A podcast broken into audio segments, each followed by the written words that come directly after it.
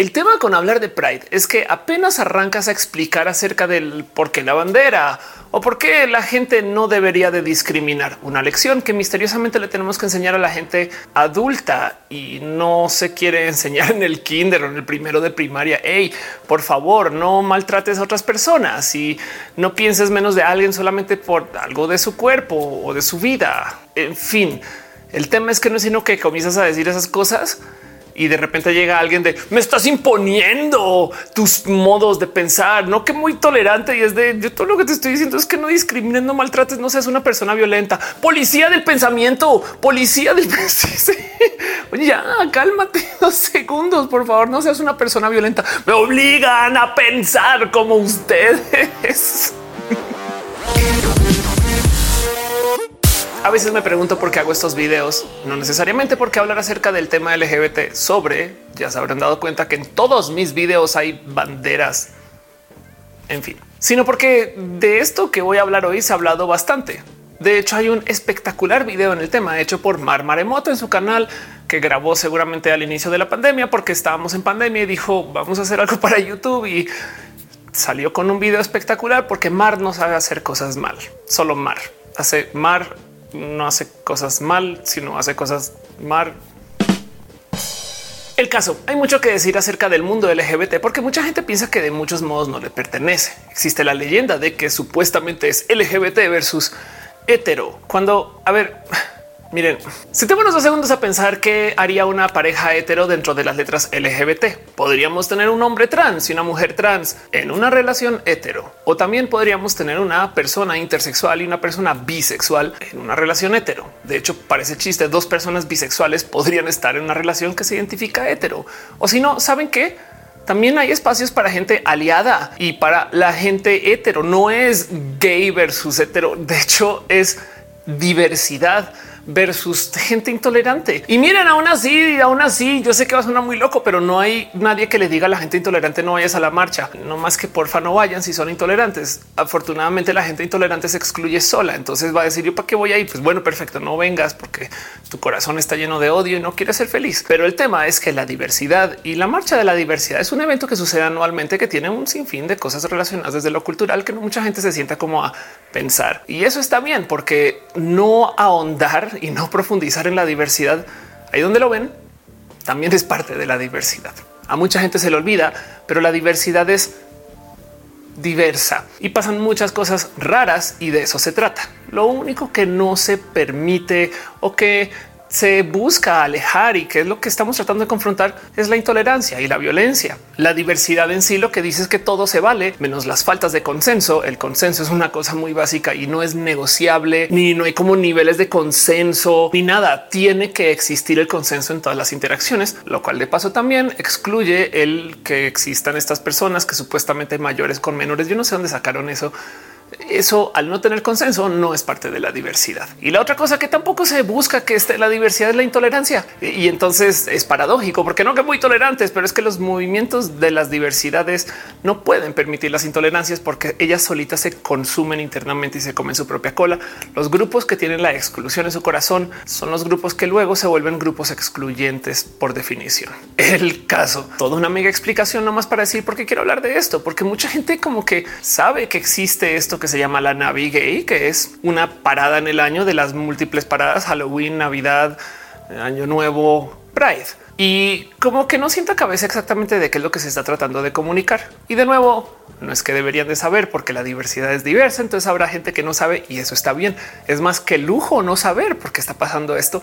Pero aún así este video está aquí para hablar acerca de él. Porque sí, porque además dentro de todo y todo pasan cosas muy raras con la diversidad. Y lo primero es considerar que celebramos la diversidad con esta bandera o esa o las múltiples banderas, la bandera de las seis franjas, que viene de un movimiento que inició en Estados Unidos a eso de los 70 debido a una serie de eventos de algo que sucedió en Nueva York en un bar que se llama Stonewall. Al cual todavía pueden ir. Y el Stonewall Inn era un espacio de literal mala muerte, oscuro, donde como que ya al final de la noche se reunían las personas que pues, sabían que no podían enfrentar mucho la luz del ojo público y pues ahí se concentraba la jotería del 68 y el 69 y estos años donde pues en últimas mucha gente pasaba por esta persecución policíaca. Y un día en particular, en algún momento cuando entran los policías al bar ya a literal pedir mordida, molestar o ponerse violentos y violentas contra la gente de la diversidad, un par de personas genuinamente chamacas alzaron ladrillos y se los aventaron a los policías, iniciando los disturbios de Stonewall.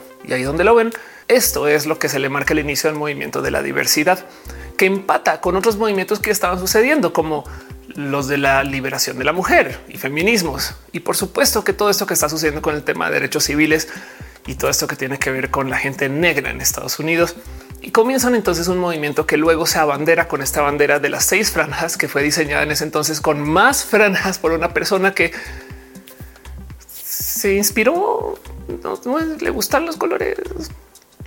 mentiras, mentiras. Es que hay una historia de cómo supuestamente la bandera que tomó era la bandera del Cusco que se está usando en el Perú o bueno, en el Tehuantín suyo. Pero el punto es que la verdad es que la bandera original se diseñó alrededor de hacer una bandera que fuera fácil de hacer. Su diseñador Gilbert Baker elige una serie de franjas que básicamente permite que si tú quisieras hacer una en casa, todo lo que tienes que hacer es comprar seis telas diferentes coserlas y adiós. Nada de que el logo y la estampa y entonces el águila que sale. No, nada de eso. Son franjas y mucha gente la puede tejer, coser o armar así como casi que a gusto con solo tener sus respectivos colores. Mucho tiempo después, de hecho, le quitarían el rosado porque era una tela muy cara de conseguir en su momento. En este mundo pre fábricas de China, donde cualquier tela se puede conseguir, donde puedes hacer cualquier cosa con mucha facilidad, pues no, no se podía conseguir tanto la tela rosa y la sacaron y lo mismo con otro par de colores. Y entonces ahora tenemos la bandera de seis franjas que conocemos y amamos. Y de hecho es una de las varias banderas porque cada vez aparecen propuestas nuevas, como la bandera de Filadelfia, que tiene franjas café y negro para hablar de temas de la gente racializada negra o también para hablar del tema de las muertes por VIH, SIDA o la bandera progreso, que es la que estoy usando acá, que tiene también incluida también la bandera transgénero. Como sea, todo comienza en Stonewall y esto es una larga historia que viene desde entonces, pero que en últimas deja la duda del ¿Y Stonewall qué con México? O sea, aquí que llegó por Internet del 70 o cómo fue eso? Pues es que justo ahí está lo interesante de las marchas de la diversidad, que también son tan diversas como la diversidad en sí. Lo que comenzó en México, de hecho, venía desde mucho antes. El famoso baile de los 41, de los cuales además hay una película. Señor presidente, hubo una redada en una fiesta en la calle de La Paz. A segunda vista me di cuenta que solo había hombres. Fue en 1901. O sea, sesenta y tantos años antes de lo que sucedió en Estados Unidos. Y acá ya teníamos esa discusión tanto como en Estados Unidos, no más que haya explotó siendo muy mediático, pues por supuesto que mucha gente se enteró de esto y comenzó a hablar de esto en los medios en ese momento. Pero el motivo por el cual me gusta hablar acerca de lo que sucedió en Estados Unidos es porque dentro de todo y todo es impresionante ver cómo los temas de lo que se hablaba en ese entonces todavía están muy presentes. Vean nomás este discurso por Silvia Rivera, una de las personas que estaba lanzando ladrillos en ese momento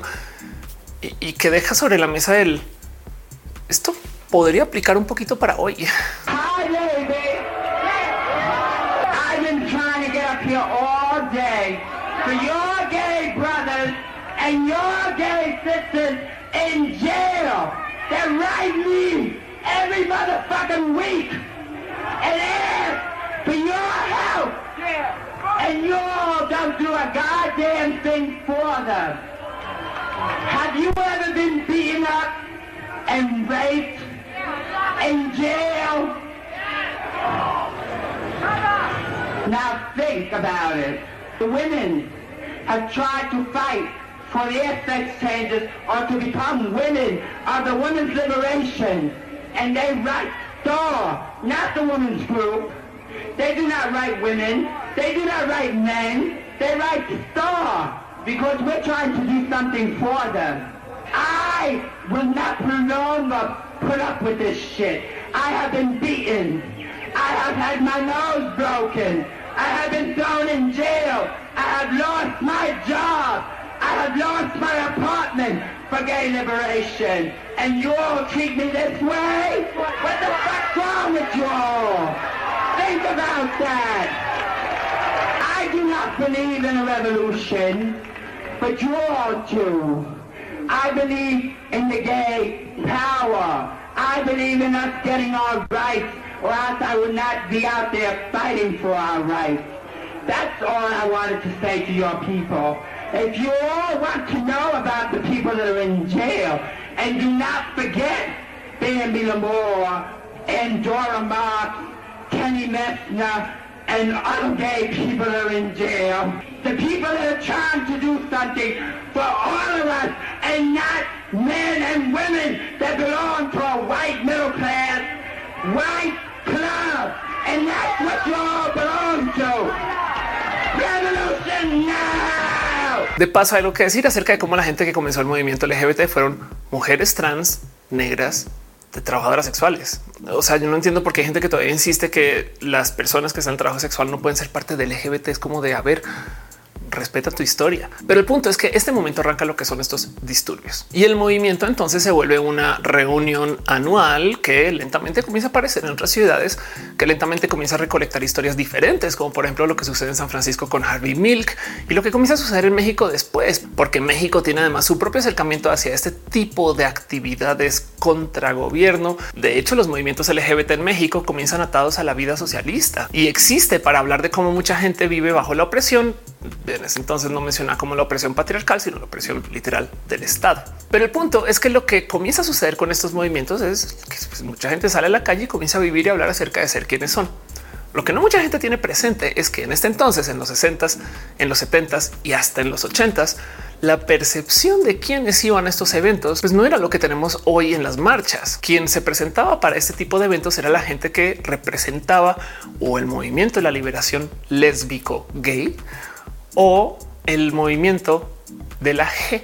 En esencia no existían las personas trans por nombre, porque claramente que ahí estábamos, ni mucho menos la gente bisexual, lo cual llevó entonces a un interesante modo de desarrollarse para esta comunidad o este grupo de gente que salía año con año o que se encontraba en bares o que platicaba y que hacía todo tipo como de movimientos pues, literal sociales. Una de las cosas que no mucha gente tiene presente es que en lo que inicia el movimiento gay se añade a este movimiento de la liberación femenina y que de paso topa que si bien ya existe un movimiento lésbico, no era necesariamente lo mismo que el movimiento feminista, aunque iban más o menos muy de la mano en hecho. Y ojo, porque aquí es que nace el tema de que las mujeres siempre primero. En ese momento, si se fijan en las pancartas y en los anuncios, se hablaba acerca del movimiento lésbico gay. Y de nuevo hay que tener presente que México ya para este entonces ya tenía un buen de historia alrededor del que se hace con la gente homosexual o la gente divergente.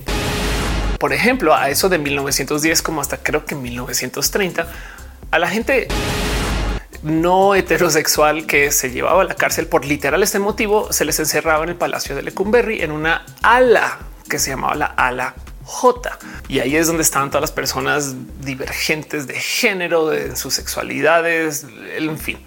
Toda la gente que estaba ahí adentro era la jotería o eran los jotos. Y de aquí viene este tema de que en México se le llame así, aunque también hay otras historias que lo cuentan en otros orígenes pero esto parece ser medianamente preciso. Piensen ustedes luego que, por ejemplo, México tuvo su primer encuentro feminista en 1916. Entonces, claro que esto ya estaba muy presente, no más que fue sino hasta el 73 que Nancy Cárdenas, muy abiertamente en un show con Jacobo Zabludowski, sale a decir sí, soy lesbiana. Y ahí es que se comienza a hablar libremente libremente acerca de ser una persona de la L o de la G. Y entonces volvemos a donde yo estaba, que les decía que no existía este concepto de las otras letras. Ese desorden es la vida reciente de las marchas LGBT. Y es muy interesante de observar porque chequen esta portada de la revista Newsweek del 93, donde nos dicen no son gay, pero tampoco son hetero, son algo más, una cosa que se llama bisexual en los noventas. ¿Quiere decir esto que alguien que se sintiera así en el 87 no era bisexual? No, no más que no había nombre para esto.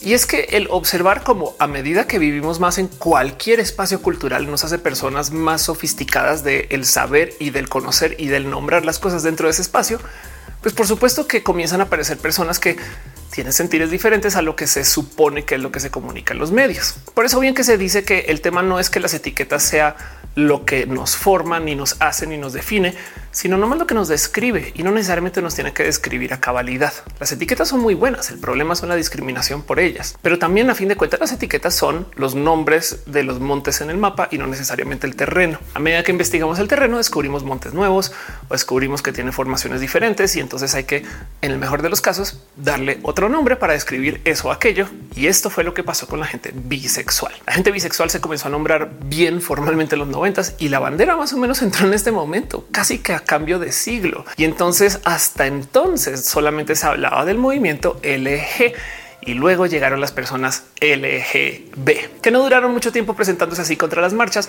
porque luego de no mucho aparece este grupo de gente. Hola, que la gente de la T. La bandera trans es de la primera década de los 2000 y quiere decir eso que no existía gente trans antes. Claro que no, no más que simplemente como parte de este desarrollo llegó otro grupo de gente a decir oye, pues yo también no más que quiero que mi grupo en particular tenga una suerte de visibilidad aparte de la de ustedes, porque ser transexual o transgénero o transvesti no necesariamente quiere decir que yo sea homosexual o lesbiana o bisexual. Entonces de ahí viene el que se comienzan a añadir letras al famoso acrónimo LGBTTIQ2SA que cada vez se le añaden más letras y que no es problema que se le añadan más letras, porque esto quiere decir que más grupos específicos quieren tener su visibilidad específica, que mientras más investigamos el terreno, más montes descubrimos o, o vados o vacíos o espacios o valles, en fin.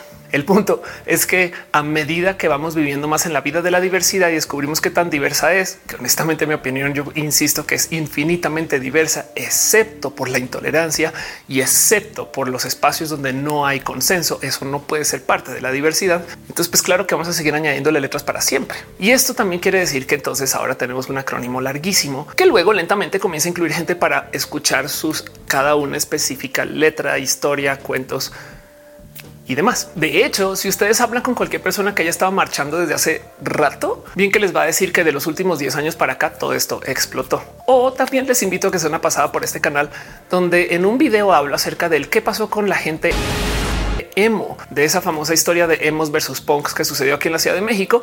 Y topas que un chingo de emos realmente eran personas muy diversas, pero que no tenían grupo con donde convocarse. Y entonces mucha gente emo todavía anda por ahí en la vida, no más que están inscritas en los espacios LGBT. Y claro que hace sentido. Mucha gente era emo para vestir como quisieran. Eh, chequen ese otro video. Estoy diciendo que los emos le ganaron a los punks porque ahora los hemos vivido en la marcha LGBT. Puede que sí, el caso. Hay algo que decir acerca de cómo de verdad que tenemos una deuda histórica con Silvia Rivera y con Marsha P. Johnson, porque si bien son las heroínas del inicio de la marcha, pues también no les fue muy bien en su vida. Marsha P. Johnson apareció asesinada flotando en un río y pues nadie sabe bien exactamente por qué y no se investigó. Y Silvia Rivera acabó viviendo por muchos años homeless, sin hogar, hasta que luego algunas personas decidieron darle una mano para que por lo menos tuvieran donde dormir. Y pues me alegro que hoy en día las cosas están pues, en otro espacio, en otro lugar, en otro momento. Pero sí da algo del pensar que estas pues, fueron las personas que literal comenzaron esta bestia, por lo menos simbólicamente hablando. Una de las cosas bonitas de lo que sucedió esa noche en Stonewall, y por bonitas digo bonitas en cómo las resignificamos a modo bonito, es que no sabemos exactamente quién fue la primera persona que tiró la primera piedra. Y a esto les doy la bienvenida porque quiere decir que entonces no tenemos una heroína fija que vamos a venerar de por vida como la creadora del movimiento LGBT. Hay gente que habla acerca de una mujer cisgénero lesbiana, quien fue quien comenzó esto. Hay gente que dice que fue Silvia y no Marsha. Eh, como sea, el que exista esa discusión le habla a la diversidad, porque entonces quiere decir que tenemos heroínas diversas, como el movimiento de la diversidad que es diverso. Y es que entonces hay que preguntarse cómo fue que pasamos de los disturbios de Stonewall a el carnaval LGBT que tenemos hoy con conciertos y que llegan personas hiperfamosas a tocar en el Zócalo o en el centro de su respectiva ciudad y que no que nos estamos quejando de los problemas que hay, porque problemas todavía existen. Y el tema es que mucha gente no tiene presente que el carnaval, la fiesta, el salir afuera a la calle en pezoneras mi desnuda a gritar que estoy muy feliz, eso también es protesta, porque que no se nos olvide que vivimos en un mundo donde la gente nos dice que no podemos ser ni felices y que de ser y poder existir igual deberíamos de quedarnos en nuestra casa. No sé si han escuchado este famoso comentario de sean lo que quieran, pero en sus espacios, no es de ah, claro, yo hacer lo que quiera, pero en la calle a mí no me paras. Se los juro que hay gente que yo creo que genuinamente piensan que son las primeras personas que le dicen a un chaval en pezonera que no se vista así. es como de tú crees que nadie nunca le ha dicho que, o sea, qué clase de diversidad es aquella que tú le dices a la gente cómo ser. No es que el caso es que ahí donde lo ven, aún dentro del carnaval, las marchas de todos modos presentan pliegos petitorios. Si se acerca con el gobierno y le dicen eso es lo que queremos. Y si salimos muchas personas, pero hey, te paso la lista. Y de paso en la Ciudad de México hay una situación aún más entretenida que también he visto que sucede en otros lugares por fuera de la Ciudad de México. Pero es que como acá hay tantas personas que quieren organizar marchas por sus respectivos motivos, el gobierno igual muchas veces lo permite con orden. A ver, tenemos más de un comité organizador de la marcha que cada cual está buscando hacer cosas diferentes y a veces se les da hasta escenarios diferentes en el mismo zócalo. No sé si se han dado cuenta que llegan y como que a la derecha hay un concierto y al fondo hay otro y es porque son dos grupos diferentes que están marchando al tiempo. Pero también no sé si lo tienen presente que a veces se forma una cosa que se llama la contramarcha, que también es LGBT y es una marcha enteramente anticapitalista, no aceptan dinero de marcas y demás. Y a veces se convoca este en un día diferente, es totalmente política y existe para que se hablen de las cosas de índole política y de lo de pliego petitorio. También, por ejemplo, existe la marcha lencha, que es un otro esfuerzo muy bonito, muy hermoso que existe pues para hablar acerca del tema de las lenchas en una marcha específica para lentitudes y esa marcha sucede con otra fecha y puedo seguir. Y como que no mucha gente tiene presente que no es una marcha, son muchas marchas que están sucediendo al tiempo en una suerte como de caos organizado que en esencia hace que mucha gente se reúna, quiera o no, para convivir dentro de nuestras diversidades. ¿Y qué más diverso que tener muchas marchas al tiempo? Yo creo que hay algo hermoso en eso porque dentro de todo y todo este cuento de que es que hay dos comités que quieren cosas diferentes, pues bueno, dentro de la diversidad nos tenemos que negociar, tenemos que aprender a compartir el espacio. No ese es el mensaje de la diversidad, pero como sea, el punto es que hoy en día tenemos una mega marcha o muchas marchitas o muchas marchotas. El caso tenemos muchas cosas que suceden al tiempo y que dentro de que están sucediendo nos hacen pensar acerca de las diferencias y las igualdades. Y es que hay gente que insiste que el que existan cosas que te describan de modos diferentes, el que tengamos dos banderas diferentes implica que por consecuencia se tienen que pelear en automático. Y eso es falso. Si por algún motivo México se llegara a dividir en dos países por la secesión del norte, eso no quiere decir que debería de existir una guerra para que se destrocen esos dos países. Lo próximo y consiguiente a que los países se dividan es que encuentren cómo colaborar en conjunto, porque ahora tenemos un país nuevo y tenemos que convivir con eso. Pues lo mismo con las diversidades. Si tenemos bisexual, pansexual y omnisexual que tienen como unas áreas donde puede que exista un poco como de pues, cosas en común, no quiere decir que están ahí para pelearse y una no existe para eliminar la otra. Qué raro pensar que las definiciones de las diferencias sean motivos para discutir por definición. Las definiciones de las diferencias son motivos para definirnos diferente. Y lo único de nuevo que no se permite en este tipo de marchas o eventos o en este movimiento en general es la intolerancia, porque dentro de la intolerancia es cuando tú piensas que tienes que dominar todos los espacios. En la diversidad tú entiendes que eres una esquina más en un mapa muy diverso, una pantalla llena de píxeles, tú eres un píxel en un sinfín de cosas que están pasando. Tú no estás ahí para dominar a todo el mundo y así es como funciona la diversidad. Hay millones de cosas sucediendo al tiempo y cada quien va por su camino pero vamos en camino de la libertad y vamos en camino de la expresión y vamos en camino del poder ser quien eres, seas como eres, siempre y cuando no seas intolerante y siempre y cuando persigas el consenso. Y entonces de esto de la Ciudad de México hay que seguirnos preguntando el por qué ocupamos una bandera que no es la nuestra. Y hay un sinfín de historias detrás de eso. De paso, una de las cosas que la gente no tiene presente es que vi que ustedes pueden proponer su propia bandera si quisieran. La diversidad funciona así. Hay banderas para cada letra en específico. Hay una bandera lésbica, hay una bandera bisexual, una bandera de la G de los hombres gay, hay una bandera de la T, hay una bandera de la I, Q y puedo seguir. Y hay versiones de cada cual. De hecho, dentro de los feminismos hay una bandera hermosa, que es esta cosa que se llama la bandera visa, que también habla acerca de cómo hay muchos feminismos. Hay feminismos de la interseccionalidad, hay feminismos de la marea o de la ola verde, que habla acerca de la hegemonía del cuerpo y el hablar acerca de todo lo que tenga que ver con el aborto. Y por supuesto que está el color del movimiento que se ocupaba. Y entonces así es como se convive con la diversidad. Esta por si la conocen es la huipala, que de paso son cuatro banderas que se unen y hacen una banderota y tiene toda su otra historia. En este mismo canal también tengo un video que se llama literal diversión con banderas, donde hablo acerca de cuál es cuál bandera y cuál viene de dónde y qué significa qué. Pero también tiene mucho poder que adoptemos una bandera en general, que es la bandera de las diversidades, que ahora también pues cada vez le siguen añadiendo cosas y eso está bien porque la diversidad es Dilo tuyo, Bart. diversa. ¡Ah! Pero sí es verdad que esto es parte de lo que nos hace acercarnos a hablar de un tema en particular por lo menos un mes del año y ojalá todos los meses de ahí en adelante, que son las cosas que tenemos enfrente, la inseguridad, la violencia, la exclusión, lo difícil que es que la gente se enloquece con que una sea feliz, porque es que es lo más impresionante. Hace muy poco, desde la grabación de este video, la gente se enloqueció por un pequeño beso lésbico en Lightyear, la película de Pixar. Y da mucha rabia de pensar que se exalten por decir que esto es algo que no debería de existir porque gente queer y LGBT hemos existido, sobre todo en las películas de niñas desde hace mucho tiempo, no más que como villanos y villanas o como la gente malvada o como la gente que hace que las cosas sean más difíciles. Es que no la broma general. Piensen ustedes cuántos villanos y villanas de la era del renacimiento de Disney, o sea, Rey León y la sirenita son personas queer y ahí nunca hubo queja. Solamente hubo queja cuando aparecieron personas lesbianas como una familia que se quiere y se ama.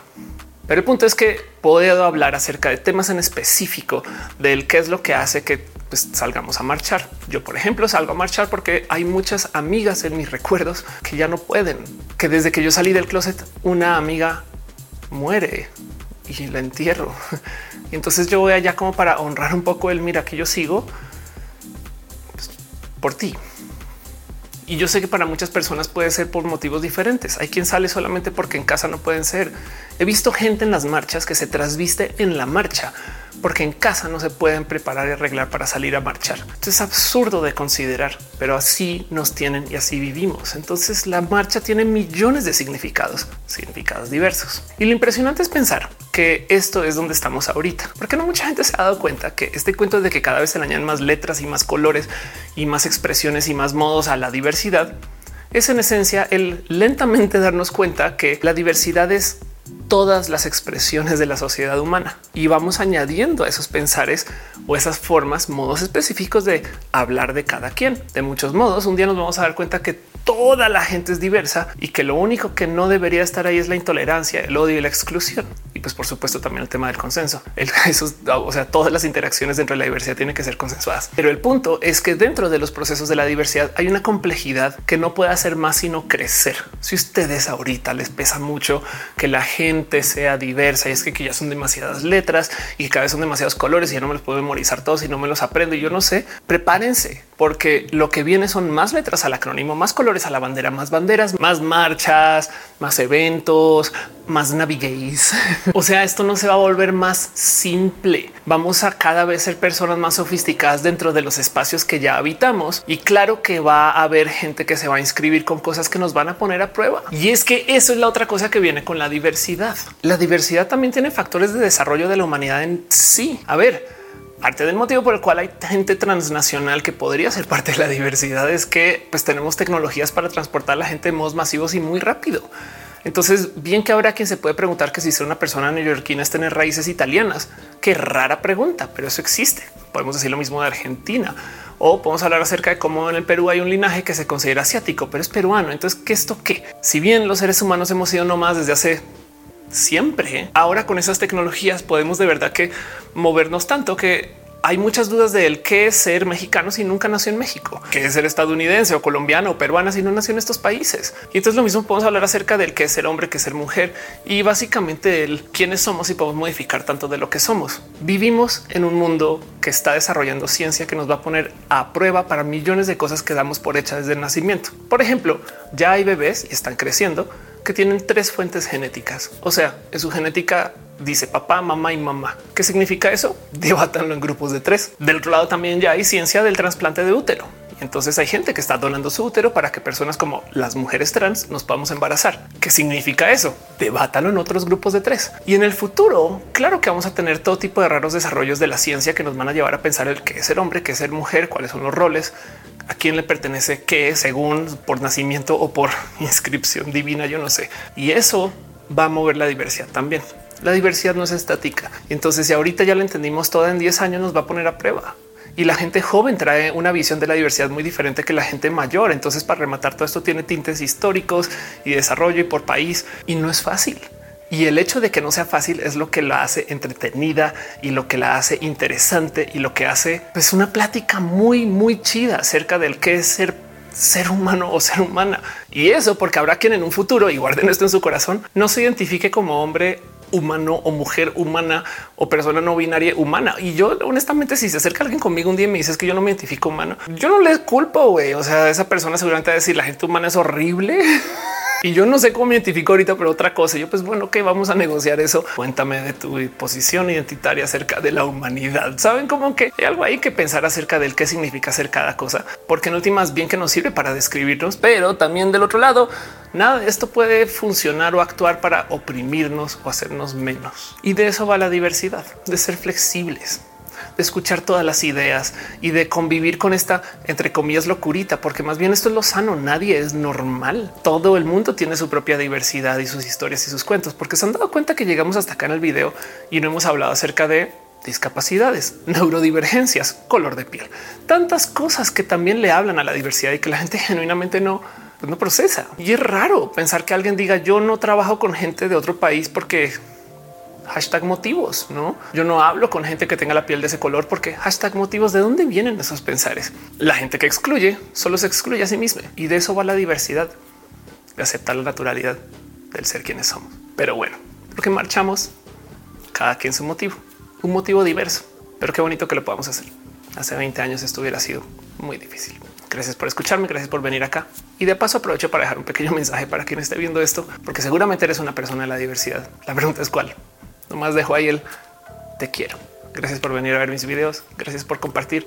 Y espero este video te haya hablado en lo más mínimo. En caso de que no, déjamelo saber abajo en los comentarios. Pero a mí me nutre mucho que tú vengas, porque para mí es muy especial que tú, una persona diversa, me pueda enseñar cosas a mí. Por eso hago este canal. Mm.